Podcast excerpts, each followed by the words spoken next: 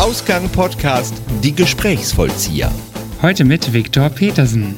Und in dieser Folge erwartet euch. Da habe ich mich in München direkt sehr, sehr wohl gefühlt und fand das toll und fand auch deren Studienangebot toll. Man weiß oft auch als junger Schulabgänger auch gar nicht, was so ein Studium und was dieser Beruf alles mit sich bringt. Ich wusste schon als Kind, dass ich das irgendwie kann, aber es war nie so, ja, das war nichts Besonderes. Aber die beiden anderen Jungs aus meinem Jahrgang, die äh, hatten eben eine Szene aus der Kuss der Spinnenfrau. Das alles und mehr jetzt in Ausgang. Ihr seid genau richtig bei Ausgang Podcast, die Gesprächsvollzieher, unsere allgemeine Interviewreihe mit Geschichten von und mit interessanten Menschen. Und natürlich fehlt es auch heute nicht an einem Gast und er ist Schauspieler und Sänger, fühlt sich im klassischen Gesang, aber auch im Musical zu Hause und hat trotz seiner noch recht kurzen Laufbahn schon einige Bühnen gesehen. Wenn man sich seinen Lebenslauf anschaut, wird schnell klar, dass er sich nicht scheut, auch Geschlechtergrenzen zu überwinden, denn er schlüpft hin und wieder auch gerne mal in eine Frauenrolle. Viele, die uns regelmäßig hören, wissen, dass ich Fan von Musicals und Shows bin und deswegen freue ich mich besonders, dass du hier bist. Herzlich willkommen, Viktor Petersen. Hallo, ich Hallo. freue mich, dass ich da bin. Ja, kleiner, ein kleiner, schwerer Einstieg für uns, denn der Streik hat uns einen Strich durch die Rechnung gemacht. Aber trotzdem bist du da. Ja, Freue ich mich und jetzt nach Kaffee und Kuchen geht's uns besser. Ne? auf jeden Fall. Dir viel mehr. Ich hatte den, Stre den Stress ja nicht mit hierher zu kommen. Nee. Aber wie auch immer, schön, dass du da bist.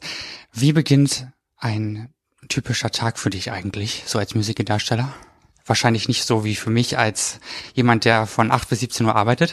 Also ein typischer Tag ähm, ist eigentlich, äh, ja, da kann man eigentlich direkt sagen, dass es so einen typischen Tag eigentlich gar nicht so richtig gibt, weil äh, wir nicht nur montags bis freitags äh, von 8 bis 17 Uhr oder äh, so arbeiten, sondern das hängt natürlich immer von der Produktion ab, in der wir gerade sind. Ist es eine Long-Run-Produktion? Ist es eine Stadttheaterproduktion? Äh, wie oft spielen die im Monat? Muss ich noch hinreisen? Muss ich zurückreisen oder muss ich über Nacht irgendwie von Wien nach Berlin oder so? Ähm, das hängt natürlich echt immer davon ab, wo ich gerade bin. Im Moment spiele ich ja bei Tanz der Vampire und ja, da haben wir am Montag frei. Mhm. Das heißt aber auch im, gleichzeitig, dass wir am Wochenende arbeiten müssen. Ja. Also am Samstag und Sonntag sind meine arbeitsreichsten Tage. Da bin ich dann im Theater ungefähr von ja 12, 12.30 äh, bis ja 23 Uhr. Und dann geht's erst äh, ja von der Bühne runter, dann das Make-up ab und den Kleber ab und den Bart ab und erstmal das Gesicht von den Tonnen Make-up äh, befreien und dann geht's nach Hause. Dann esse ich noch eine Kleinigkeit und ja, dann geht's so langsam ins Bett, aber dann sie direkt von der Bühne ins Bett fallen, das Mhm. kann ich auch nicht. Da ist man dann einfach noch ein bisschen zu aufgewühlt, glaube ich. Und ja, normalerweise geht mein Tag in der Woche muss ich erst so zwischen fünf und sechs im Theater sein und bin dann aber genauso spät auch zu Hause. Also mein Tagesrhythmus ist im Vergleich zu anderen Leuten immer ein bisschen verschoben. bin ein Nachtmensch und äh, schlafe dann dementsprechend ein bisschen länger. Tagsüber nicht zu gebrauchen. Ne? Richtig. Wie der Graf sieht's so schön aus, sagt, so um direkt aus. Naja, aber nicht ganz so schlimm. Also es ist noch hell draußen. Ja, genau. Jetzt äh, sind wir ja gerade am Nachmittag hier vor deiner Show tatsächlich auch, Ja. ne? Also du musst heute noch ran. Ich muss heute noch ran. Nun bist du ja nicht als Musical-Darsteller geboren. Da muss man ja einen kleinen Weg hin machen. Aber fangen wir am Anfang an. Wo bist du denn eigentlich geboren und aufgewachsen? Ich bin geboren und aufgewachsen in einem kleinen Ort äh, zwischen Osnabrück und Bremen. Ich bin, ja, wir sind so in einem Umkreis von 20 Kilometern immer so mal umgezogen. Also ich bin, ich habe in Damme gelebt, ich habe in Lohne gelebt und ja, habe dann mein Abi gemacht und bin dann nach Berlin Mhm. gegangen, um mein CV zu machen. Hab dann nebenbei die Zeit bestmöglich versucht zu nutzen äh, und habe Unterrichte genommen. War dann für ein Jahr in Hamburg äh, an einer privaten Schule und bin dann aber 2011 an die Bayerische Theaterakademie nach München gegangen. Ja, und habe da studiert. Und von da aus ja, bin ich dann in die verschiedenen Produktionen engagiert worden und damit durch Deutschland oder äh, wo auch immer rumgereist. Kommen wir auf die Theaterakademie zu sprechen. Mhm. Da kommt man ja auch nicht so einfach hin. Ne? Da muss man ja sicherlich ein paar Fähigkeiten für mitbringen schon. Und wie läuft das so ab, so ein Bewerbungsverfahren? Ja, das ist eigentlich eine sogenannte Aufnahmeprüfung. Bei der Aufnahmeprüfung ist es so, da bewerben sich immer, das kann man immer so schwer sagen, ich würde sagen 300 potenzielle Studenten, mhm. äh, junge Jungs und Mädels, ja, die den Beruf spannend finden. Und ja, ich bin auf primär auf die staatlichen Schulen aufmerksam äh, gemacht worden, einfach um auch nach Abschluss des Studiums ein ja, Diplom oder ein Bachelor, Master Abschluss in der Tasche zu haben. Und ja, aber es gibt natürlich auch private Schulen mhm. in Deutschland, im In- und Ausland auch, ähm, die auch in Ordnung sind, aber für mich war es halt irgendwie wichtig, gerne an einer staatlichen Schule studiert zu haben und dann haben ich und zwei meiner guten Freunde haben dann ja so Reisen gemacht durch Deutschland und haben uns die verschiedenen Schulen angeschaut zu Workshops oder sogenannte Nachwuchsstudios oder so Schnupperkurse, was sie so angeboten haben. Und da habe ich mich in München direkt sehr, sehr wohl gefühlt und mhm. fand das toll und fand auch deren Studienangebot toll und äh, auch ganz wunderbar ist, dass es eben, dass diese Ausbildungseinrichtung eben im Prinzregententheater ist. Also du hast äh, in dem Haus alleine fünf, sechs verschiedene Bühnen plus noch ein paar Säle, die auch zu Bühnen umfunktioniert werden können oder anders genutzt werden können und ähm, hast einfach die ganzen Abteilungen, die an einem Theater auch zu finden sind, eben hautnah dabei am Haus. Das ist ein Tourneehaus, das ist ein Haus, was eigenständige Produktionen entwirft und äh, macht und viele Studiengänge mit von Maskenbild über Dramaturgie und äh, Schauspiel, Oper, Musical, Kulturkritik und so weiter. Also das ist schon toll, dass man da in so einem Haus ist, wo so viele verschiedene Einschläge zusammen sind. Und ja, die Aufnahmeprüfung war dann äh, drei, vier Monate später. Ähm, dann gibt es drei Runden. Ähm, zu jeder Runde wird man ähm, ja wird man eben mit Gesang, Schauspiel und Tanz befragt, also muss im Grunde ein Repertoire mitbringen. Ich weiß nicht, gar nicht mehr ganz genau. Ich musste, glaube ich, sechs Lieder mitbringen, mhm. ein Gedicht, ein, ein oder zwei Monologe, eine Choreo, ja.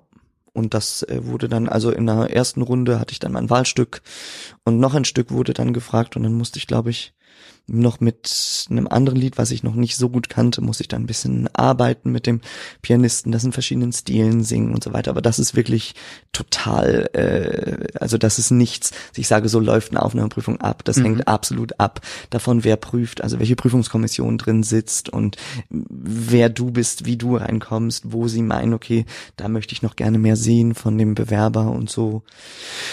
Genau, und dann gab's auch direkt eine Choreografie, die wir lernen mussten und ein Warm-up, wo sie zugeschaut haben. Ja, sowas. Das ist ja ganz schön viel Arbeit schon mal, ne? Zweite Runde nochmal und in der dritten Runde dann nochmal und man wurde einfach ja. wirklich auf Herz und Nieren geprüft und letztendlich waren wir acht im Jahrgang, also acht von 300 Mhm, das ist ja schon ähm, genau. eindeutig, würde ich sagen. Ja, und, und dann waren wir letztendlich, ist dann nach dem ersten Jahr ist eine Kollegin von uns dann gegangen. Die hat sich dann entschieden, was anderes zu machen, was ja auch vollkommen legitim ist. Man weiß oft auch als junger Schulabgänger auch gar nicht, was so ein Studium und was dieser Beruf auch alles mit sich mhm. bringt. Also auch welche Nachteile es mit sich bringt, trotz dessen, dass es ganz wunderbar ist, diesen Beruf auszuüben, aber auch wie es dann wirklich ist, wenn man es dann mal hautnah erlebt und weiß, okay, mhm. das ist jetzt, das wird jetzt langsam aber sicher von der Leidenschaft zum Beruf. Und da gibt es ganz viele Leute, die sich auch damit nicht anfreunden können, was ich aber vollkommen verstehen kann. Ja klar, man lernt ja wahrscheinlich jetzt später genau kennen, wie Richtig. das wirklich abläuft. Ne? Ich genau. meine, das Studium ist Theorie in dem Sinne, ne? Und genau. der Beruf am Ende wird natürlich auch schon während des Studiums zur Praxis, aber genau. die echte Praxis, die Realitätspraxis kommt wahrscheinlich erst, wenn man das die erste Anstellung irgendwo hat. Genau. Ne? So Nehme ich mal so an. Richtig. Also ist auf jeden Fall klar, dass die Audition oder das, das Vorsprechen, das Vorsingen nicht alleine das Einzige ist, was man bringen sollte.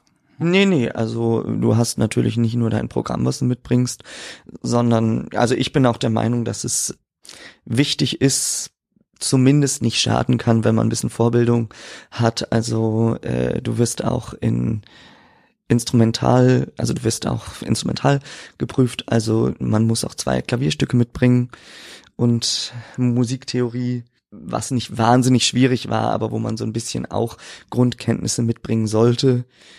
Und ja, man kann auch natürlich äh, in unserem Fall einer Theaterakademie könnte man noch selber ein Instrument mitbringen.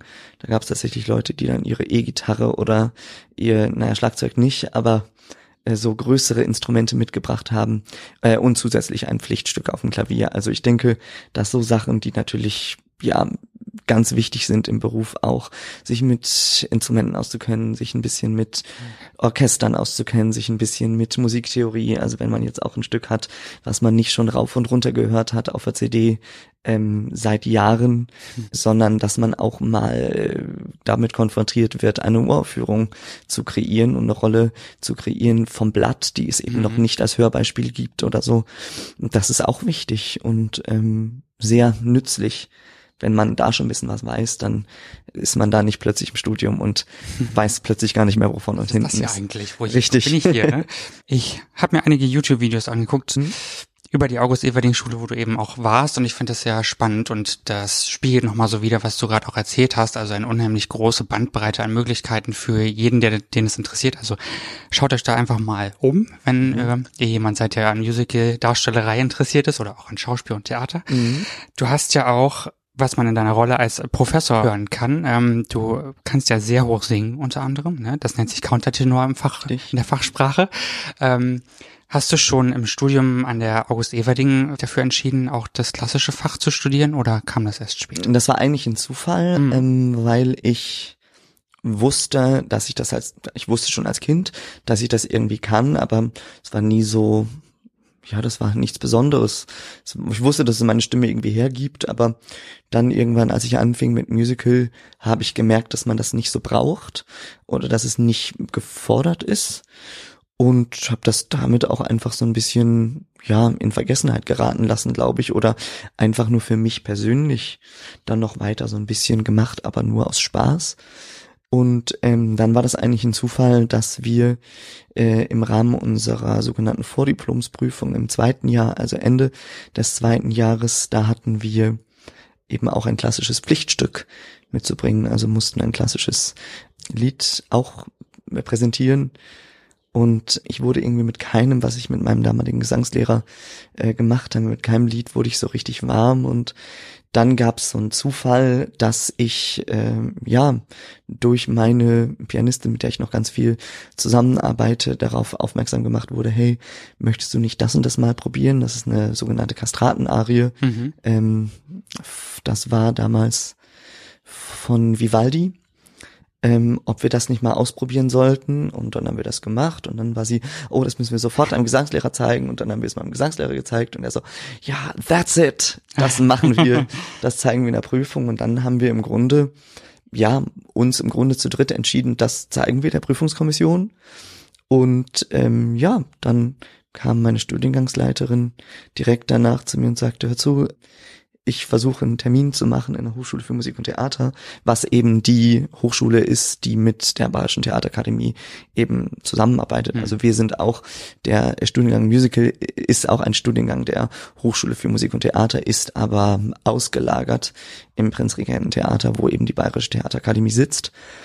Ja, und somit ähm, hatte ich dann das große Glück, dass ich eben ja auch dort nochmal vorsingen durfte und somit dann in der Klasse aufgenommen wurde, auch von Professor Gabriele Fuchs, ähm, bei der ich dann studiert habe und eben neben meinem Studiengang Musical auch äh, klassischen Gesang, Countertenor studiert habe. Und ja, da war ich total froh drüber, weil ja, ich der Meinung bin, dass wenn eine Stimme, also dass eine Stimme ist einfach so individuell und ich einfach der Meinung bin, dass es falsch ist zu sagen, dass kann man nicht, das macht man nicht, das darf man nicht, weil das schlecht ist oder schädlich ist, weil ich glaube, dass eine Stimme so persönlich und individuell ist und auch das Instrument und der Körper und dieses ganze Zusammenspiel einfach so unterschiedlich bei allen verschiedenen Leuten miteinander harmoniert und nicht harmoniert und auch Stimmen verschiedene Stärken und Schwächen haben.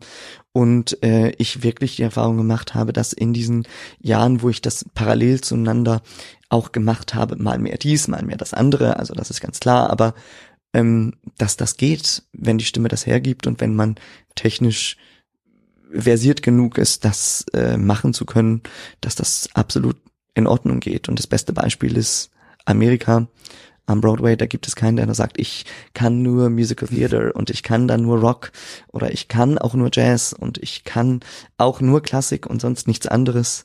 da ist einfach das beste Beispiel. Da gibt es dieses Schubladendenken mit, es gibt nur einen Stil, den eine Stimme hergeben kann. Es gibt nur einen Stil, den eine Person mögen und auch herstellen darf mit der Stimme, weil das die Stimme sonst kaputt, äh, kaputt macht und das stimmt nicht. Nee, ich habe das auch schon mal gehört. Also eine Freundin von mir ist tatsächlich Gesangslehrerin auch und die hat auch gesagt, das hat viel mit Technik und mit Übung und äh, mit ja mit jahrelangem mit jahrelanger Entwicklung zu tun, ne? Und ähm, man ist ja als Sänger oder Schauspieler hört man ja sowieso nie auf zu zu lernen und nee, sich weiterzuentwickeln, genau. ne?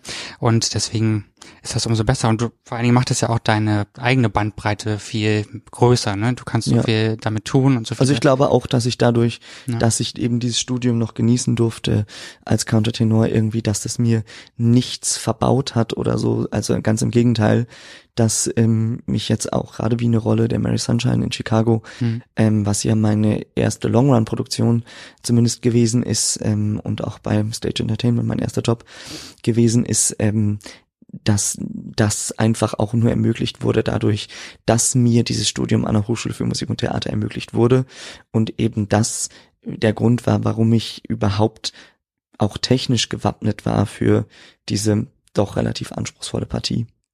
Irgendwann ist man ja mit dem Studium auch mal am Ende mhm. und bewegt sich dem Ende zu.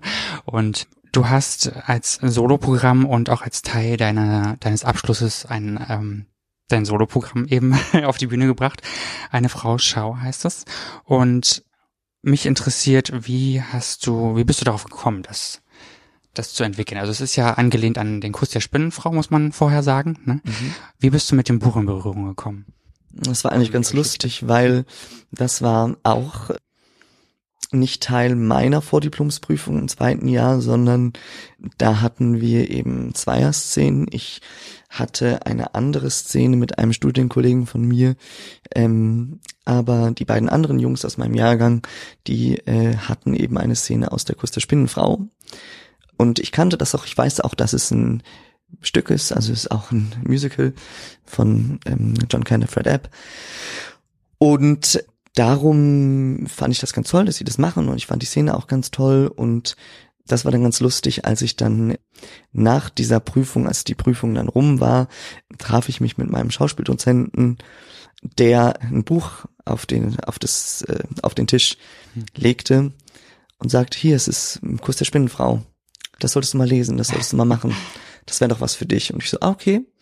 Äh, und ich, dann habe ich bisschen, bisschen geblättert, ein bisschen geschaut und ganz komischerweise hat mich aber nie so dieser Drang gefasst, jetzt das ganze Buch zu verschlingen. Ich fand's schön und ich fand auch die Szene schön, die die gespielt haben und so, aber irgendwas sagte mir, das ist jetzt noch nicht der Zeitpunkt. Und dann geriet es so ein bisschen in Vergessenheit. Und dann fing ich an mit dem klassischen Gesang, also mit Countertenor und Musical nebenbei. Und dann wusste ich ja auch immer im Hinterkopf, es wird der Tag kommen, wo ich meine äh, One-Man-Show machen muss. Also auch als Teil meiner Diplomsprüfung. Und dann irgendwann habe ich umgeräumt bei mir zu Hause und dann fiel mir das Buch wieder vor die Füße. Und dann dachte ich, das ist doch meine Idee, weil ich irgendwas brauchte. Ich hatte nur so Bilder im Kopf, dass ich irgendwas wollte, was nicht so aus dem Leben gegriffen ist. Also ich wollte kein Stück machen, wo ich sage, ich komme jetzt aus meinem Bürojob nach Hause und dann äh, ruft mich meine Freundin an und äh, dann kann ich nicht schlafen und dann singe ich ein Lied, warum ich nicht schlafen kann. Also so was ganz realitätsnahes lag mir irgendwie ganz fern. Und dann fiel mir das Buch vor die Füße und dann dachte ich, das ist doch mal ganz spannend, weil die Rolle des Molina ist ja eben, ja, ist ein biologischer Mann, aber er ist eine Frau. Und dann fand ich das irgendwie ganz spannend, weil das ja schon mit diesen Geschlechterrollen wie auch in den Opern früher, also für äh, in der Barockmusik, was ich dann ja viel gesungen habe im klassischen Gesang, das waren ja auch alles dann ähm, die Männer, die auch die Frauenpartien gesungen haben, die Kastraten oder die Countertenöre. Und dann dachte ich plötzlich, ah, das ist doch mal ganz spannend. Und dann habe ich mir das durchgelesen und dann dachte ich, das ist genau so was, was ich brauche. Und damit war es eigentlich schon klar. Dann war der Entschluss gefasst, das ist das Stück, worauf ich meine One-Man-Show basieren möchte. Und dann, ja, habe ich im Grunde, war es ganz einfach, das Stück zu kreieren, weil ich mir die Stellen, die ich besonders gut fand, markiert habe und das dann mehr oder weniger aneinandergereiht habe, also so einfach ist es nicht, aber äh, so aneinandergereiht habe, auch gedanklich.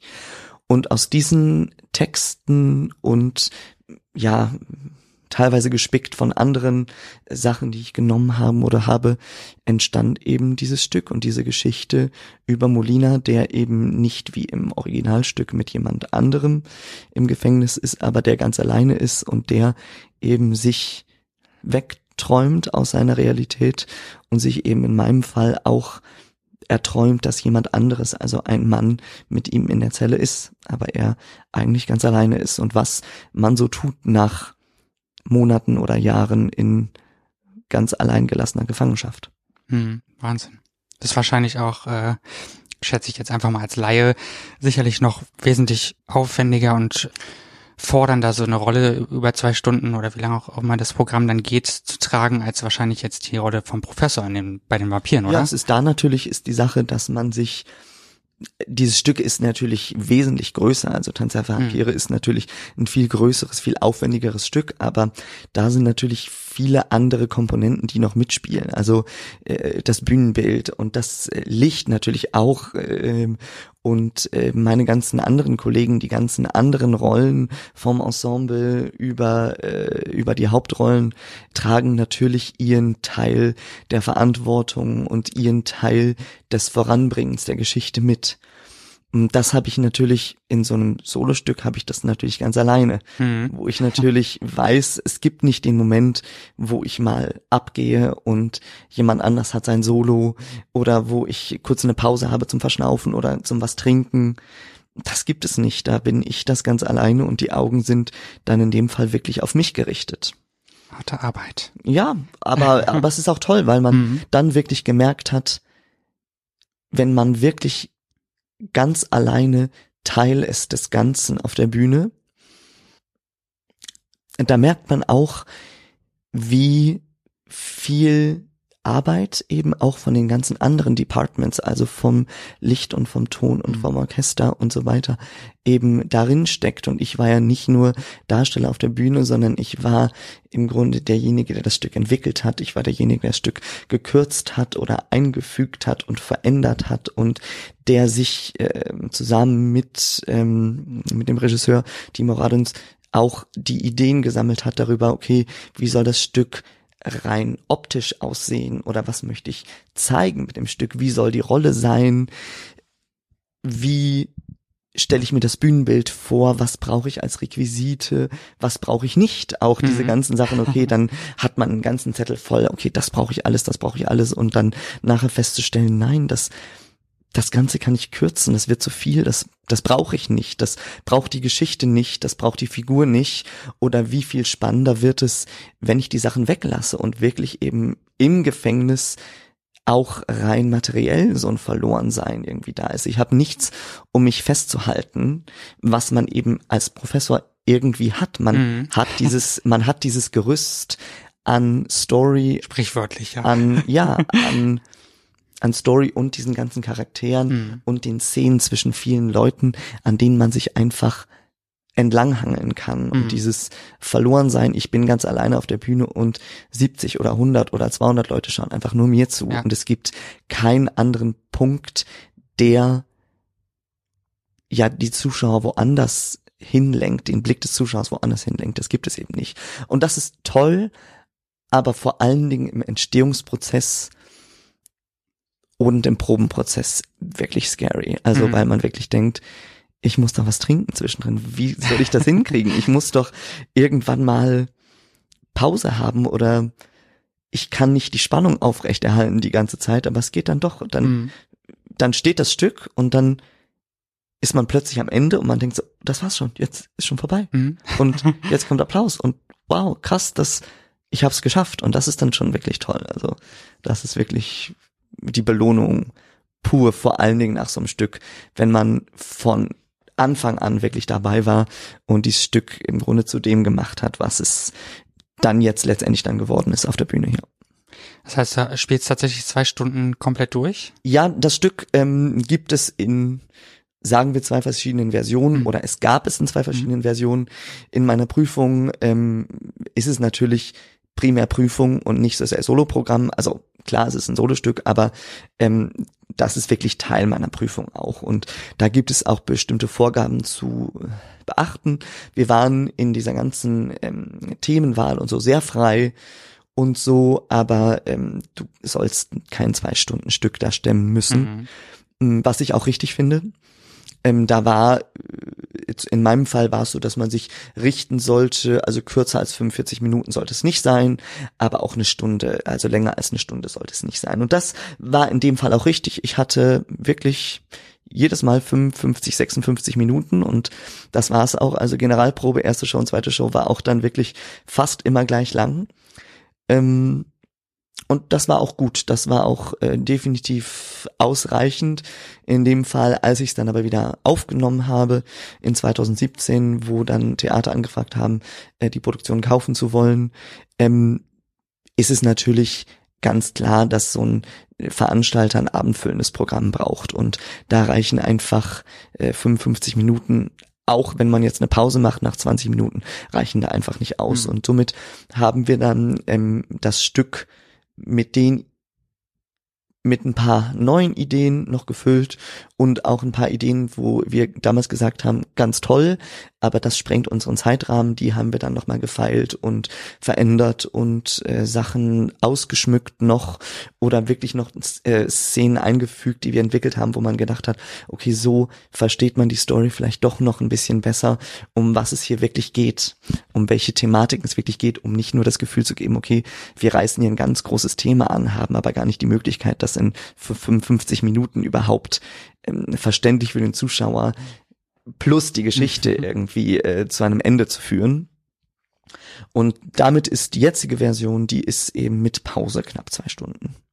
Ordentlich. Genau, also so meine Bühnenzeit sind dann, ist dann insgesamt, also verteilt auf zwei Akte, ist dann ungefähr eine Stunde 35, eine Stunde 40. Ja, und auch da kannst du wieder von deiner Countertenor-Erfahrung. Genau, und das war, genau, ne? das war der Grund, warum ich eben gesagt habe, das ist toll, ich muss mich nicht entscheiden, ist spiele ich jetzt einen Mann, spiele ich jetzt eine Frau. Mhm. Äh, vor allen Dingen einfach, weil ja die Leute die männliche, tiefere Stimme hören und die Countertenor-Stimme, die natürlich irgendwie klingt wie eine Frauenstimme.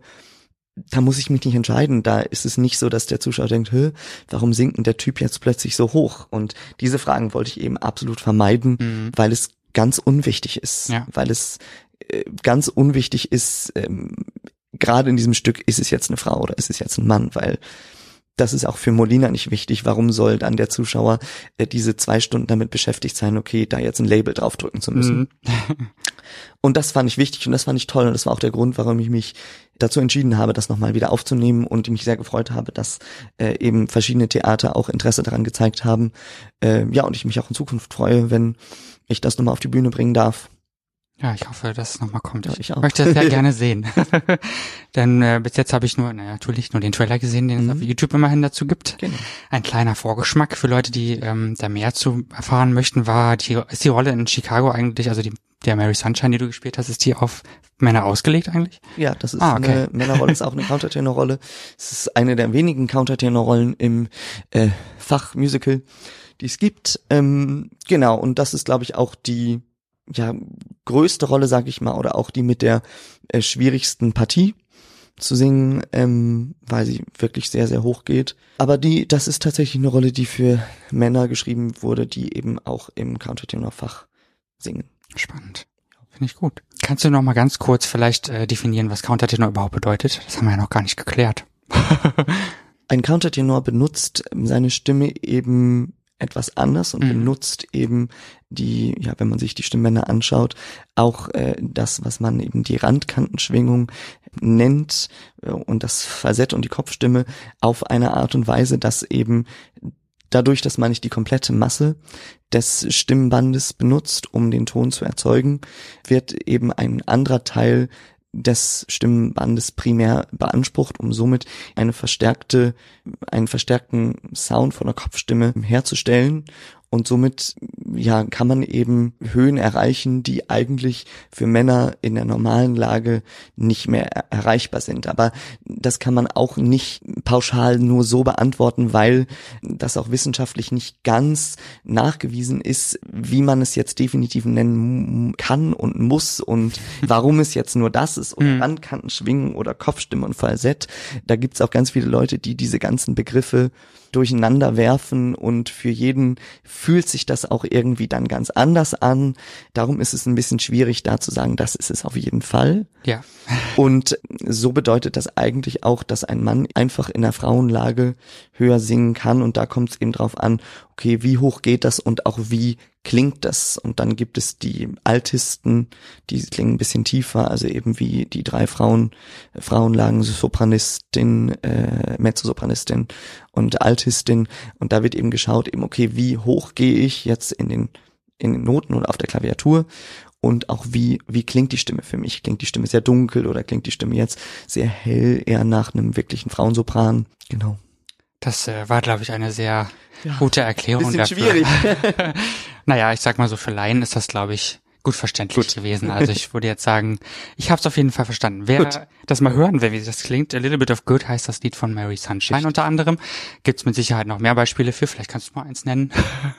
Auch, Weißt du äh, eins von, zufällig? von äh, im Musical gibt es gar nicht so wahnsinnig viele. Es Mhm. gibt noch die Roll in Hair. Das ist die Margaret Mead. Das ist das Lied äh, My Conviction. Mhm. Das äh, wird aber manchmal dann auch so transponiert, dass es in der Männerlage gesungen wird. Oder dann wird es gecountert, aber es wird runtertransponiert, um Mhm. es nicht ganz so hoch zu haben. Darum ist, glaube ich, ähm, ja, wenn man sich A Little Bit of Good aus Chicago anhört, ist, glaube ich, eigentlich eine ganz gute Wahl, weil das eigentlich ungerne zumindest ähm, nicht weit runter transponiert wird, weil dann verfehlt es so ein bisschen diesen Illusionseffekt, äh, diesen Illusionseffekt der Mary Sunshine. Ja. Also für jeden, der Lust hat, kann er mal reinhören. Bleiben wir beim Musical. Mhm. Du wirst schon ahnen, was jetzt kommt. Wahrscheinlich deine Rolle. Bei Tanz der Vampire, Professor Ja. Abronsius. Wahrscheinlich kennen die meisten dich auch von dort, die äh, jetzt gerade zuhören. Wie stark spielt sich so eine Rolle ein, wenn man so lange in Anführungsstrichen spielt wie du? Ich meine, du bist jetzt seit 2016 dabei, ne? Mhm. Gibt es da eine Routine, eine, eine starke Routine oder hat man immer noch Momente, wo man denkt, oh, jetzt ist es doch wieder Ich bin eigentlich ganz froh, dass es sich in meinem, ja, ich nenne es mal privaten Leben nicht so sehr zeigt. mhm. Das wäre auch ein bisschen traurig, wenn ich jetzt als 29-jähriger junger Mann aus dem Theater rauskomme und einfach nicht so schnell rennen kann zur Bahn, weil die Beine das nicht mehr hergeben. Ja, ich bin eigentlich relativ froh, dass ich auch vielleicht gerade aufgrund der Routine wirklich so für mich gefunden habe, dass ich das auf der Bühne anschalten kann und wenn ich dann runter bin von der Bühne abschalten kann. Mhm. Also dass sich nicht dieser alte Mann, dieser alte gebrechliche Mann Mhm. ähm, äh, durch mein privates Leben oder auch, wenn es auch nur die Zeit generell ist im Theater, Mhm. die ich dort verbringe, dass sich das komplett durchzieht. Das wäre, glaube ich, äh, körperlich sehr Ja. anstrengend und nicht so schön für meinen Rücken und so, dann, dann ist es nicht so schön, dann laufe ich privat auch bald so. Das möchte ich tunlichst vermeiden. Absolut, ja. Ist für den Rücken wahrscheinlich nicht besonders Nee, zuträglich. genau. Und darum bin ich eigentlich ganz froh, dass ich ja durch die Routine das irgendwie hinbekommen habe, wirklich diese Rolle und diese ganze Körperlichkeit an- und ausschalten zu können. Ja, und das, ähm, das macht auch gerade den Spaß aus, habe ich so das Gefühl, weil es ist wirklich, man spürt wirklich so vom Blick und vom Gang dann plötzlich, jetzt, jetzt schlüpfe ich rein und dann geht der Vorhang zu Ja. und dann bin ich auch wieder ich. Und ähm, dann ist das ein Beruf und es ist eine Rolle und das ist ganz toll und macht sehr viel Spaß, aber ja, wenn, wenn das wirklich äh, zu mir werden würde, das, das möchte ich nicht so gerne. Da hast du noch ein paar Jahre Zeit, ne? Genau. Jahrzehnte viel besser. ja. ja. Ähm, die Shows sind ja fast schon minutiös durchgeplant, würde ich jetzt mal sagen. Es gibt wahrscheinlich nicht sehr viel Raum, jetzt äh, woanders zu stehen, als man sonst steht, sage ich jetzt Nee, mal richtig. so ne, einfach gibt auch das erklärt. Licht, dann stehe ich plötzlich Ja. im Dunkeln, das ist dann blöd. ähm, wie viel Raum bleibt da eigentlich noch, um so, naja, seine eigene Handschrift, sage ich jetzt mal so reinzulegen? Gibt es das überhaupt? Ich glaube, dass es da ganz viele Vorurteile gibt, ja, Mhm. gerade in den Shows von Stage oder in den Disney-Shows insbesondere oder so, kann, darf man seine Handschrift gar nicht einbringen. Das sehe ich nicht so. Mhm. Es wurde schon damals in meinen Proben in 2016, als ich die Rolle gerade bekommen habe und gerade geprobt habe, äh, sehr viel Wert darauf gelegt, dass ich wirklich meinen Professor finde, also meine Art und Weise, den Professor zu spielen, finden darf und auch entwickeln darf. Und es wurde wirklich mit viel Liebe zum Detail irgendwie draufgeschaut. Natürlich mit dem Wissen, okay, die Premiere rückt näher. Also das ist jetzt nicht so, dass man einfach irgendwie so ein so wochenlang in der Schwebe irgendwie sein kann, aber dass natürlich geschaut wurde, okay, wo sind meine Stärken oder vielleicht auch wo sind meine Schwächen, was haben andere Kollegen vor mir gemacht oder was wurde noch nicht gemacht oder wo, was ist ein anderer Anspruch oder ein, nee, was ist ein anderer Ansatz, diese Rolle zu finden, auch ein körperlich und da war ich wirklich sehr dankbar, weil ich nie das Gefühl habe, dass irgendwie gesagt wurde, okay, du musst es so machen, wie Person XY das mal gemacht hat oder ähm, schau dir das mal an, das wäre doch gut, sondern es wurde wirklich mit mir gearbeitet. Und ähm, natürlich spielt sich nicht nur eine Routine ein, sondern auch irgendwann so eine Sicherheit für einen selber, dass man sich sicher fühlt in dem, was man tut und dann findet man auch nach und nach, auch jetzt, nachdem ich es über zwei Jahre gespielt habe, finden sich immer noch irgendwie Kleinigkeiten, die dann passieren auf der Bühne oder die sich ergeben oder die man ausprobiert. Und manchmal stieß, äh, schießt das vielleicht bisschen übers Ziel hinaus. Und ich, manchmal ist es genau das Fünkchen irgendwie, was noch in dem Moment gefehlt hat. Und mhm. dann ist es wieder ein bisschen was anderes, aber da sind wir auch im, im Wandel. Und da glaube ich auch, dass jeder seinen Vampir oder seinen Bauer oder seinen Professor Kukol und Alfred Sarah äh, finden darf und auch muss. Und das sieht man insbesondere auch, äh, glaube ich, in der Rolle des Graf von Krolok. Mhm. Ähm, wir hatten ja viele äh, verschiedene Grafen jetzt ja. und da ist keiner gleich und das ist doch auch schön. Also Absolut. da ist es doch auch gut, dass die Zuschauer kommen können und sagen, mir hat dieser Graph am besten gefallen oder mir hat dieser Graph am besten gefallen oder damals vor zehn Jahren hat mir dieser Graph am besten gefallen. Ob das heute noch der Fall ist, kann man ja nicht wissen, weil nicht nur ich werde älter, auch der Graph wird älter, auch der Zuschauer wird älter. Ja, und ähm, aber das ist doch auch gut. So haben doch auch dann andere Darsteller die Chance, irgendwie diese Rolle, sich in dieser Rolle auszuprobieren. Und genau, gerade bei den Grafen ist ja immer, es ist ja immer sehr heiß diskutiert. Oh ja. und darum, ja, finde ich es aber auch toll für die Zuschauer, dass jeder die Chance hat, die Show in anderen Besetzungen, in einem anderen, mhm. mit einem anderen Grafen zu sehen und somit auch, ja, die Show vielleicht auch ganz anders wahrzunehmen oder die Rolle auch, dieser Rolle auch einen ganz anderen Aspekt geben zu können, dadurch, wer diese Rolle spielt, wer in diesem Kostüm gerade steckt. Ja, das bringt ja auch im Endeffekt jeder, jeder einzelne Darsteller, egal ob er jetzt ein Cover ist oder erste Richtig. Besetzung, sein eigenes Repertoire mit, sein ja, eigenes. Und das ist auch bei, ne? das ist auch bei äh, mir, mir so mit meinen Covers, die spielen das auch nicht so wie ich und das ist super. Also es gibt überhaupt keinen Grund, dass man als Darsteller irgendwas kopieren müsste. Und das finde ich, fände ich auch ganz schwer, weil sie dann ja vollkommen limitiert wären. Mhm. Sie müssen einerseits die Rolle finden und die Regie erfüllen, was eben diese Rolle porträtieren muss und soll auf der Bühne und müssen dann aber auch noch so tun, als würde da der Darsteller Victor im Kostüm stecken. Und das tut er ja nicht. Und das ist so ein bisschen schwierig. Und darum äh, bin ich da ganz froh, dass da jeder wirklich die Möglichkeit hat, seine Rolle zu finden. Das heißt, es muss zum Glück kein Katalog abgearbeitet nein, werden. Nein, Gott sei Dank nicht. Nein, nein. Es wird halt geprobt ja. mit jedem, das ist ganz klar. Aber es wird nicht gesagt, ähm, schau dir nochmal Viktor genau an.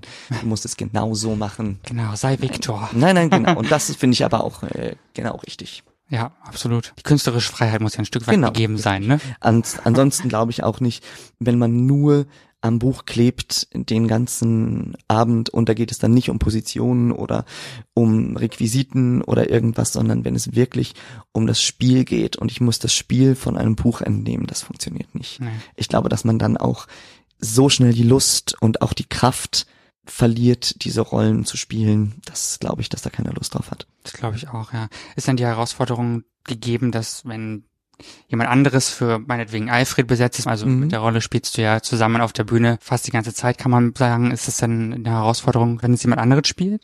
Auf jeden Fall. Also klar, wenn jemand anderes Alfred spielt, ist es natürlich ein anderer Alfred. Ich habe drei ganz unterschiedliche Alfreds im Moment, die für sich die Rolle anders spielen, die absolut auch meiner Meinung nach der Regie absolut entsprechen. Und das beeinflusst natürlich ein Stück weit auch mein Spiel. Also das ist ja nicht nur, das ist ja absolut ein Spiel von Aktion und Reaktion bei Alfred, wenn man es rein technisch betrachtet ist es wirklich dieses Duo, was ja auch viele Slapstick-Momente irgendwie hat.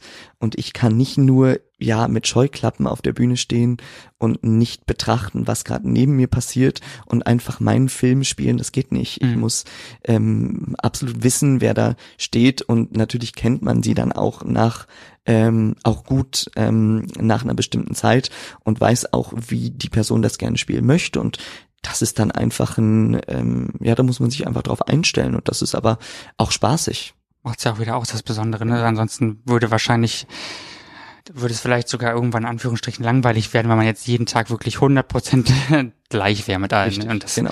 aber das ist es nicht und das ist Ja, schön, genau. genau, es ist ja auch eine menschliche Komponente dabei, die da, die man ja nicht vergessen Genau, darf. man darf ja nie vergessen, es ist ja, Finde ich, ich. habe ja keinen Kinofilm. Also wir, wir spielen ja keinen Kinofilm, der dann einmal gefilmt wird und dann auf die Leinwand projiziert wird, sondern es sind ja Menschen auf der Bühne. Ja. Und das auch sehr viele, ne? Und die Ja, haben richtig. andere, anderes Publikum, worauf man sich ja vielleicht auch ein bisschen einstellen Genau, muss. Und das- äh, ja. so und die, wie ich weiß, sind die Vampir-Fans ja doch auch sehr kritisch teilweise und äh, dementsprechend gibt's da immer wieder Kontroversen und Diskussionen über Verschiedenes im, äh, in der Show. Aber sie ist ja nicht umsonst schon über 20 Jahre erfolgreich Genau. und immer wieder auf der Bühne. Und deswegen sehr schön, dass äh, du dabei bist auf jeden Fall. Und ja, Freue mich auch.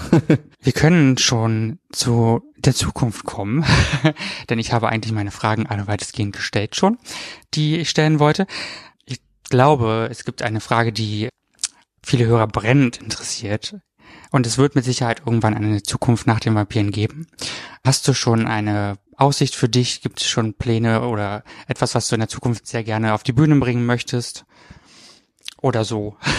Ich bin eigentlich jemand, der gar nicht so wahnsinnig plant. Also doch, ich bin ein sehr geplanter Mensch, aber so dieses mit das möchte ich unbedingt machen und das werde ich hier tun, und das werde ich demnächst tun, finde ich so ein bisschen schwierig zu beantworten, weil ich ja äh, ja die Theaterlandschaft im In- und Ausland überhaupt nicht äh, in der Hand habe. Also ich ähm, lasse mich gerne beruflich auch treiben und zu schauen, was es so gibt. Vor allen Dingen, ähm, ja, so Sachen wie Chicago gab es damals, das kannte ich vorher nicht wahnsinnig gut. Und dann ähm, riefen die Leute mich an, hey, du musst dich da bewerben. Und da dachte ich, okay, ich schau mir das mal an. Und dann passierte das und dann kamen Vampire raus und ich kannte Vampire natürlich vorher und dachte, oh toll, ich glaube, das würde ich wahnsinnig gerne machen. Und dann habe ich es ausprobiert und jetzt bin ich hier.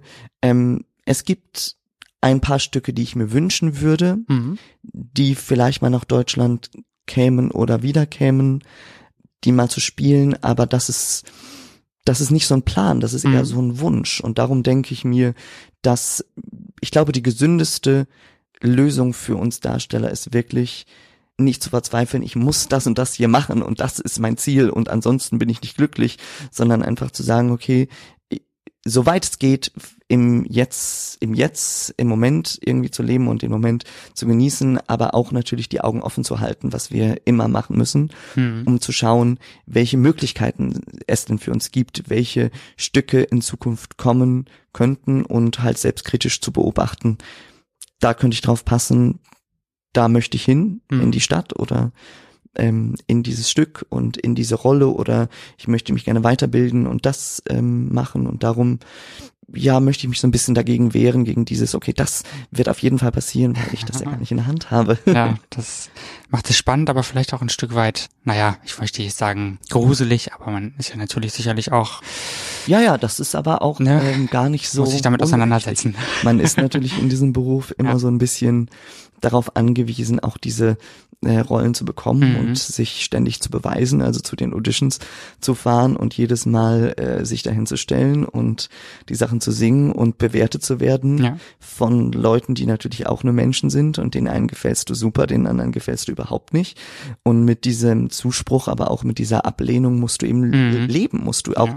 äh, lernen zu leben und äh, hast natürlich somit auch nicht so viel Sicherheit. Also keiner von uns, auch mhm. nicht die Größten haben, ja. äh, haben das nicht am eigenen Leib erfahren, wie es ist, mit Ablehnung zu kämpfen und auch mit dieser Unsicherheit, okay, was ist nächstes Jahr, was ist das Jahr danach und was ist in zehn Jahren? Das ist ganz, ganz schwierig, das zu beantworten, weil wir eben nie eine Festanstellung haben. Also wir haben nie diese berufliche Sicherheit, okay, ich äh, plane jetzt meinen Urlaub, dann machen wir eben die große Reise in einem Jahr oder in zweien und wir sparen bis dahin, weil da kann was ganz anderes kommen und dann ja. macht die eventuell da dann der Strich, ähm, der äh, der Job einen Strich durch die Rechnung. Also ganz viel mit Planung ist in diesem Beruf leider nicht so richtig, rein jobtechnisch. Ja, das ist sicherlich auch manchmal eine große Herausforderung, ne?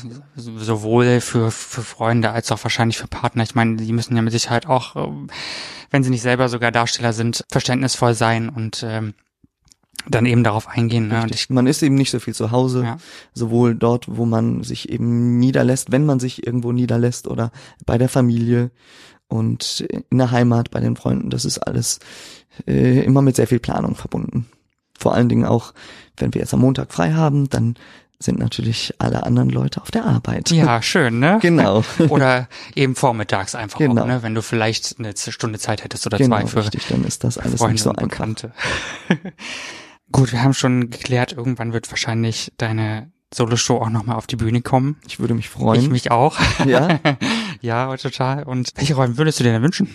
Ach, es gibt ähm, ganz tolle Stücke von meinem Lieblingskomponisten vom Genre Musical, der heißt Jason äh, Robert Brown. Den äh, finde ich ganz toll. Der hat äh, ein paar Stücke in denen ich wahnsinnig gerne mitwirken würde, sei es Parade oder The Last Five Years. Ähm, The Last Five Years wird tatsächlich in Deutschland hier und da mal an kleineren Off-Bühnen aufgeführt. Ähm, das ist sowas, was ich gerne mal machen würde oder auch einfach nur mitwirken. Auch egal welche Rolle, weil die Musik einfach fantastisch ist und ähm, der wirklich ein ganz begnadeter Komponist ist.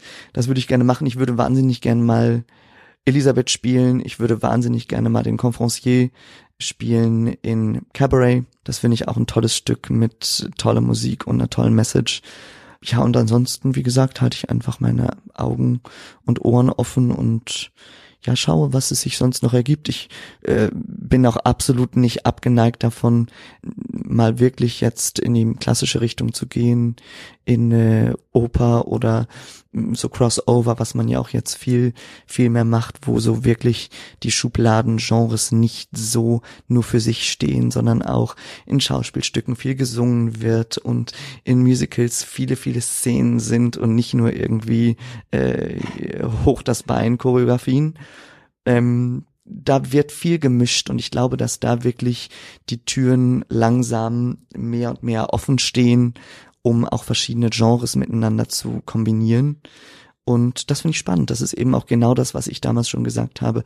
Ich muss und ich möchte mich nicht entscheiden, ich bin nur der Musicaldarsteller oder ich bin nur der klassische Sänger, der Countertenor, sondern ich mag das und ich mag auch das andere und ich bin der Meinung, dass auch ich in der Lage bin, diese beiden Genres zu bedienen und möchte deswegen meine Augen und Ohren dem überhaupt nicht verschließen. Schön. Schönes Schluss. Fast schon Schlusswort, sage ich mal. Richtig. Nun bewegen wir uns ja heute in Zeiten von Social Media. Jeder ist irgendwie überall, ständig online, ständig sichtbar. YouTube, Instagram und Co. sind ja nicht mehr im Kommen. Sie sind ja schon lange da, aber sie sind halt groß. Wie wichtig findest du Sichtbarkeit oder wie, wie weit lässt du das zu? Ich finde, es ist ein Teil geworden, vor allen Dingen von der, das klingt jetzt so alt, aber von der jüngeren Generation Also ich hatte mit zwölf kein Smartphone. Ich meine, da Mhm. gab es auch noch kein Smartphone, aber ich hätte von meinen Eltern mit zehn, zwölf Jahren auch, wenn es das gegeben hätte, kein Smartphone bekommen. Aber ich denke, das ist so weit vorangeschritten und so weit ein Teil unseres Lebens geworden, um auch ja sich offiziell auf äh, Facebook und auf Instagram und auf YouTube irgendwie auch zu zeigen und zu zeigen, was man macht, weil jetzt suche ich ein Restaurant oder ich suche, vielleicht ist es so, ich suche ein Restaurant oder ich suche den Testsieger vom Staubsauger oder ich suche einen, einen Sänger oder äh, ich suche irgendwas für meine Feier oder was auch immer ich brauche. Da ist es eigentlich einfach nicht mehr so, dass ich die Zeitung aufschlage und eine Annonce setze, sondern ich gebe es bei Google ein. Und darum glaube ich, dass so eine Sichtbarkeit vor allen Dingen in einem Darstellerberuf schon wichtig ist. Mhm. Ich habe mich auch relativ lange gewehrt. Ich wollte nicht, ich wollte keine Internetseite haben. Ich fand das immer so ein bisschen, ja, so hier bin ich und Elitär. da wusste ich dann irgendwie nicht so richtig, ob ich das so bin, aber tatsächlich, man braucht es einfach. Es ist einfach, einfach wichtig heutzutage. Und so sind natürlich Kanäle wie Facebook und auch Instagram einfach ganz wichtige Plattformen geworden, um auch den Kontakt herzustellen, um auch News zu verbreiten. Ja, einfach auch dieses Sehen und gesehen werden. Das ist, Mhm. das wird einfach mehr und mehr Teil dessen, ob das nun nur gut ist, weiß ich auch nicht wirklich. Ja. Darum beschränke ich mich bisher auch wirklich auf Internetseite und äh, Facebook und Instagram. Ich habe kein Snapchat. Ich, auch äh, habe Komm damit nicht klar. äh, nee, und das finde ich auch genug. Also ich muss Absolut. jetzt, möchte auch meine Freizeit nicht, ob es nun wegen Job oder auch wegen Freizeit ist, möchte ich nicht nur am Handy verbringen. Es ist schon so viel Zeit, die Ja, ich absolut. in die anderen Kanäle stecken muss, wo ich auch wirklich einfach meine, das ist dann auch genug. Und ja, ich möchte dann auch einfach die Zeit mit meinen Freunden genießen und wenn wir dann essen gehen, mich mit denen unterhalten, Ja. anstelle immer nur Stories zu machen, ich esse Mhm. gerade das und jetzt kommt der zweite und der dritte Gang, dann hat man im Grunde, wenn man es mal berechnet, 20 Minuten miteinander gesprochen, aber eine Stunde am Handy gehangen. Ja. Und das mag ich einfach nicht so gerne. Und darum glaube ich auch, so wichtig es auch zu sein scheint, ähm, ist es auch, glaube ich, wichtig für die Leute, die uns jetzt folgen zum Beispiel oder so, auch wichtig dann zu verstehen, wir sind natürlich erreichbar und so, aber wir sind ja auch, auch Privatpersonen. Echte und Menschen, keine Richtig, Roboter. Wir sind echte Menschen und ähm, nehmen uns natürlich die Zeit und nehmen uns die Zeit auch gerne. Aber tatsächlich muss ich sagen, ich nehme mir die Zeit lieber an der Stage Door, wenn die Leute dann kommen und was zu sagen haben, ob sie es gut oder schlecht fanden ja. oder für ein Foto, für einen kurzen Plausch oder für ein Autogramm oder alles drei, äh, überhaupt kein Problem.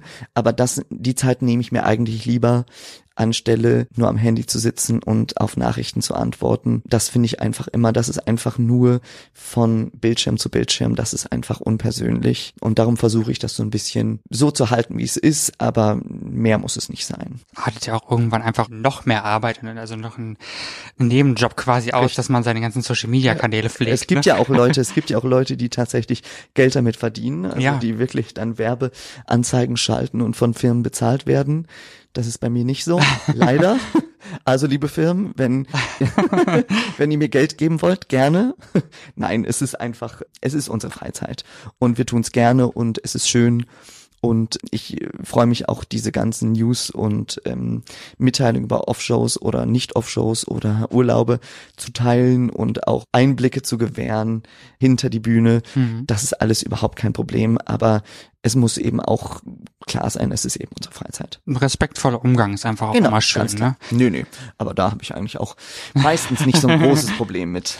Das ist gut. Es gibt ja äh, genügend Geschichten, die du wahrscheinlich auch schon gehört oder selbst erlebt hast, keine Ahnung, ne, wo eben Menschen vergessen, dass äh, da eben auch Menschen stehen oder dass sie mit Menschen zu tun haben und vielleicht die eine oder andere Grenze überschritten. Muss man Richtig. jetzt gar nicht unbedingt ausführen, Nein, aber nein, genau. Ja, ja, so ist das was gibt's ja im Leben, nicht nur bei euch. Richtig, ganz genau. Gut, wir sind fast am Ende. Wir haben in unserem Podcast immer noch ein ganz kleines, kurzes Spiel, in Anführungsstrichen. Das heißt, Mein Wort, dein Wort. in diesem Spiel geht es darum, dass ich dir ein Wort sage und du kannst darauf antworten. Also im Endeffekt ein Assoziationsspiel, nichts, Okay. nichts äh, Schlimmes, du musst nichts vormachen oder Okay. sowas. Ich sage dir einfach nur ein Wort. Die Wörter werden dir wahrscheinlich auch bekannt sein. Dementsprechend ist es eigentlich auch nichts, wo du ins kalte Wasser fällst. Also das, was mir als erstes in den Sinn kommt, Ja, ein, ein Wort, ein Satz, was immer du dazu, dazu sagen möchtest. probieren wir mal. Gut, das erste Wort ist Lampenfieber. Habe ich nicht mehr so sehr, Gott sei Dank. Bin ich ganz Hat froh. es sich weggespielt? hat sich, na, ich glaube, das liegt daran, dass mein erster Auftritt als Professor in Knoblauch ist, wo ich noch diese Eisstatue bin. Mhm. Und da wird man plötzlich, kommt man durch diese Tür und wird reingeschmissen in diese, ja, in diese Welt auf der Bühne und auch in das Stück eben. Und dann ist man drin, dann ist man da. Und dann habe ich, also so vor den einzelnen Szenen, habe ich nicht mehr so viel Lampenfieber. Also das ist immer noch so kurz vorher gewesen, jetzt geht's gleich los, jetzt geht's gleich los.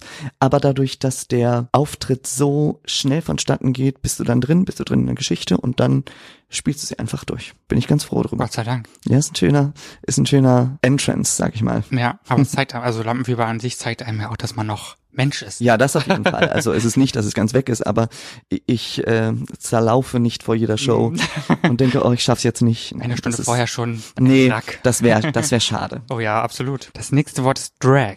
Im Sinne von Drag Queen. Ja, macht Spaß und ist, glaube ich, ganz viel Arbeit. Oh ja, das glaube ich auch. Ja, die Berührung von, die Berührung mit Drag hatte ich mit der Mary Sunshine, was aber natürlich keine Drag Queen per se ist, weil eben die Rolle von einem Mann gespielt wird, aber der Fokus darauf liegt, dass ich größtmöglich die Illusion herstelle, eine Frau zu sein, sowohl gesanglich als auch von der Stimme her, als auch vom Look. Und da ist es nicht so sehr fierce Drag Queen Look, sondern eher so, ähm, ja, das süße, das süße Tantchen, die für die lokale oder die für die große, aber doch lokale Zeitung in Chicago arbeitet und ähm, schreibt und macht Spaß, ist ganz viel Arbeit. Also auch ähm, jedes Mal in einer Maske zu sitzen, Hm. ist ähm, viel Arbeit. Aber es macht Spaß, es ist total lustig. Man, man hat plötzlich auch, genau wie beim Professor, auch eine lange Mastenzeit, Mhm. ähm, schlüpft man wirklich in eine andere Rolle, was echt Spaß macht. Also das ist genau dasselbe wie bei Molina in einer Frauschau. Ist man dieser schwarz-weiße Frauen- oder Männer- oder was auch immer Charakter irgendwie auch mit bisschen Drag, aber doch nicht.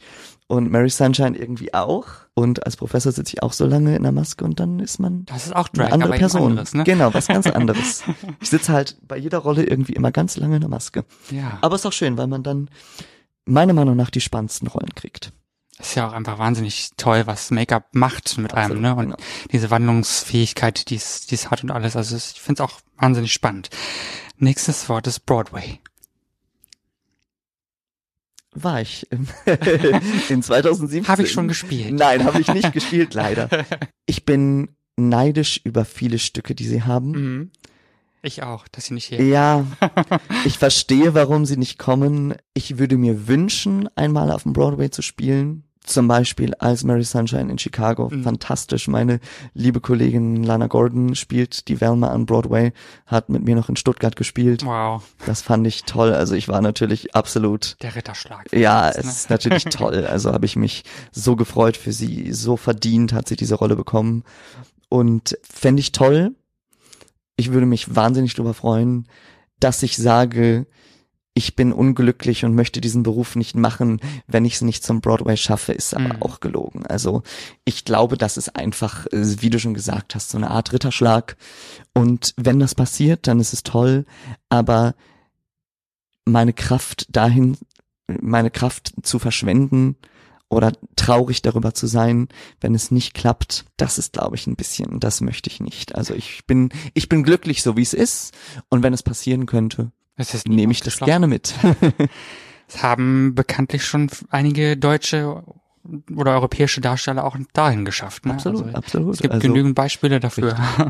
der Weg ist nicht versperrt, aber ich glaube, wenn man hier in Deutschland tätig ist und nur den Weg irgendwie dahin sucht, ist das ein bisschen schwierig. Also natürlich der Weg dann mal eben hier von der Bühne in Köln oder in Berlin oder wo auch immer mal eben in die Rolle am Broadway äh, ja zu bekommen, ist natürlich schwierig. Hm, klar, glaube ich. Das nächste Wort ist Geschlecht. Habe ich mich viel mit auseinandergesetzt über eine Frauschau. Mhm. Das war das, wo ich selber auch dachte, wie, wie ich schon vorher gesagt habe, dass ich vermeiden wollte, dass das Publikum äh, die Vorstellung schaut und denkt, warum singt der Mann so hoch oder ist es jetzt ein Mann oder eine Frau, finde ich ein ganz schwieriges Thema, weil es mit so vielen Vorurteilen behaftet ist und ja, Geschlecht dann auch noch wieder diese Frage aufwirft, okay, geht es jetzt um die Identität oder geht es um den Körper? Und ich glaube, dass da eben auch bei allen Leuten ganz viel, ja, ganz viele Fragen aufkommen, weil einerseits sprechen Leute über den Körper, andererseits sprechen Leute über die Identität ganz abgekoppelt davon, in welchem Körper diese Person eben ist. Mhm. Und darum fand ich das ein ganz, ganz schwieriges Thema, wo ich auch dachte, okay, als Künstler werde ich auch mit dieser Frage konfrontiert, weil ich etwas porträtiere auf der Bühne und ich nicht, und ich diese Frage möglichst vermeiden wollte. Mhm. Und ich glaube, dass mir das auch ein Stück weit gelungen ist, aber trotzdem immer wieder die Frage aufkam, ja, ist er jetzt ein Mann oder ist er jetzt eine Frau? Ich dachte, ja, ist das denn das, ist das denn jetzt so wichtig oder dann die andere Frage, aber auch, ja, das ist ein biologischer Mann, also auf der Bühne steht ein männlicher Körper, aber es ist eben eine Frau und ich glaube, dass da eben noch viel Nachholbedarf im Sinne von Verständnis Mhm. und aber auch nicht nur Verständnis als Akzeptanz, sondern auch Verständnis im Sinne von Verstehen und sich belehren lassen drüber eigentlich auch ähm, ansteht bei Zuschauern, bei Menschen, bei ja, bei allen Leuten, die mit anderen Leuten, anderen Identitäten, anderen Personen in Kontakt kommen, die eben nicht, ich bin ein Mann und ich bin ein Mann oder ich bin eine Frau und ich bin eine Frau äh, in Berührung kommen. Und da eben zwei Schlagwörter meiner, für mein Empfinden, das sind wirklich nur mein persönliches Empfinden, ist wirklich äh, von wegen Körper und Identität. Das sind eben zwei unterschiedliche Sachen, aber es gibt eben nur diesen einen Begriff. Okay. Das nächste Wort ist, du hast schon seinen Namen genannt, Jason Robert Brown. Mhm. Vielleicht kannst du noch mal ganz kurz einfach nur erzählen, zwei, drei Worten, was dich so an ihm fasziniert oder wo du ihm auch begegnet bist vielmehr. bin ihm persönlich Aus- leider Auslöser? begegnet. Ich weiß, dass er Stück. mal in Hamburg war, aber da war ich, glaube ich, in München. Da konnte ich nicht nach Hamburg reisen.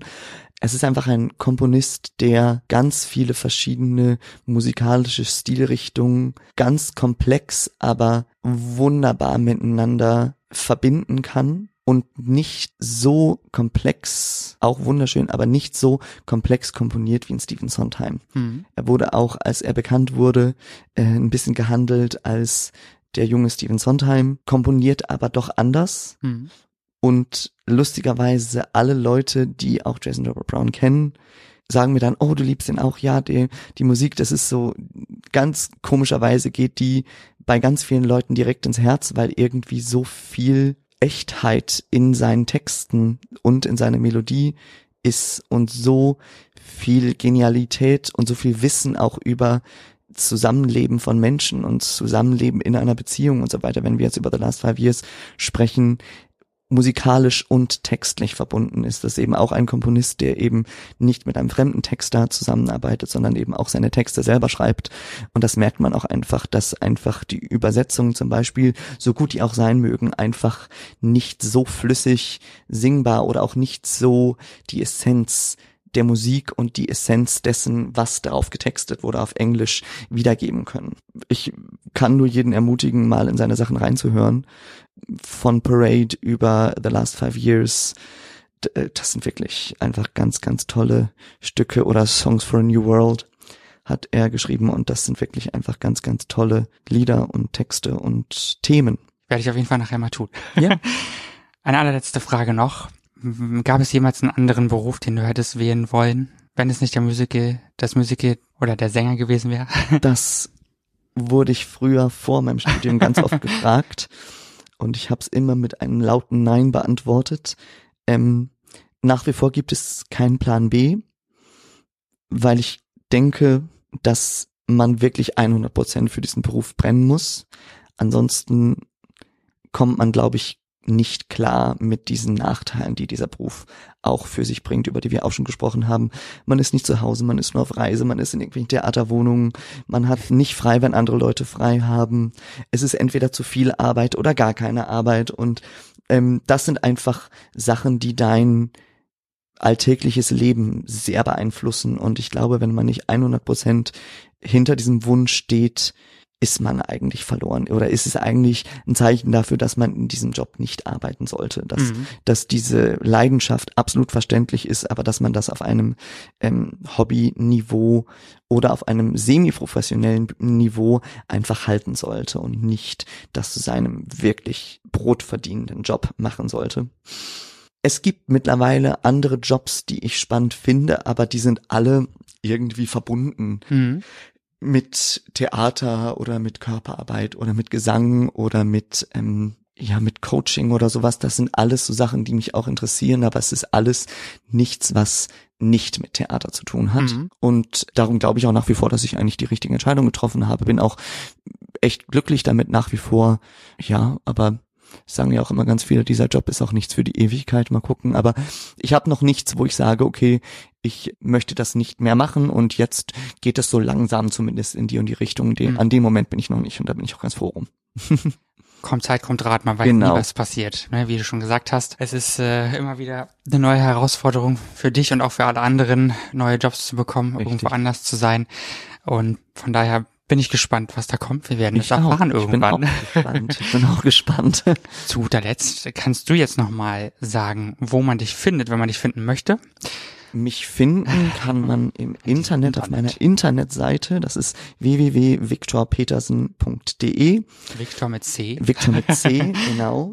ähm, genau, das ist meine Internetseite. Da gibt's auch einen Kalender, wo äh, eben drin steht, an welchen Shows ich spiele oder auch nicht spiele.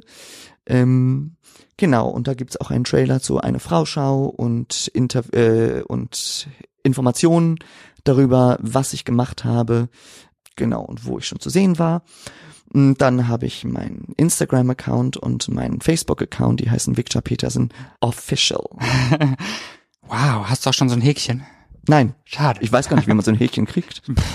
Ich, keine Ahnung. Es dauert eine Weile, glaube ich. Man muss so und so viele Follower dafür haben, so, nee, ich hab glaube ich. Ich glaube, ich habe nicht so viele Follower wie die Leute, die ein Häkchen haben sollen. Das Lady Gaga so. und Co. das macht nicht so schlimm. Nichts. Alles gut. Das kommt noch. Mal gucken. Schön, da kann man dich erreichen. Genau. Uns kann man erreichen auf www.ausgangpodcast.de. Dort könnt ihr auch diese Folge hören oder alle anderen, die wir bisher so gemacht haben. Da gibt's eine breite, breite Masse an Themen, die euch interessieren könnte. Wenn ihr Feedback geben möchtet oder euch anderweitig melden möchtet, dann ebenfalls über diese Seite oder über Facebook. Da sind wir auch auf Aus, äh, über Ausgang Podcast zu finden. Wenn ihr unser Newsletter abonnieren möchtet, sehr gerne. Wir sind jetzt auch wieder auf iTunes verfügbar. Das waren wir nämlich eine Weile nicht. Wir wurden leider gelöscht. Oh. Aus irgendeinem Grund, keine Ahnung. Jetzt sind wir aber wieder da. Und mir bleibt nur zu sagen, vielen Dank, Viktor, für deine Zeit. Vielen, vielen Dank. Ich freue mich, dass ich hier für sein durfte. Schöne Gespräch. Ja. Und das war's schon. Wir hören uns demnächst wieder, wenn ihr wollt. Und wir sagen auf Wiederhören. Ciao. Vielleicht. Ciao. Ausgang Podcast Die Gesprächsvollzieher. Deine Interviewreihe mit Menschen, die spannende Geschichten erzählen. Mit deinen Gastgeber Sebastian und Toni. Kostenlos anhören auf www.ausgangpodcast.de. Folgt uns auf Instagram unter Ausgang Podcast.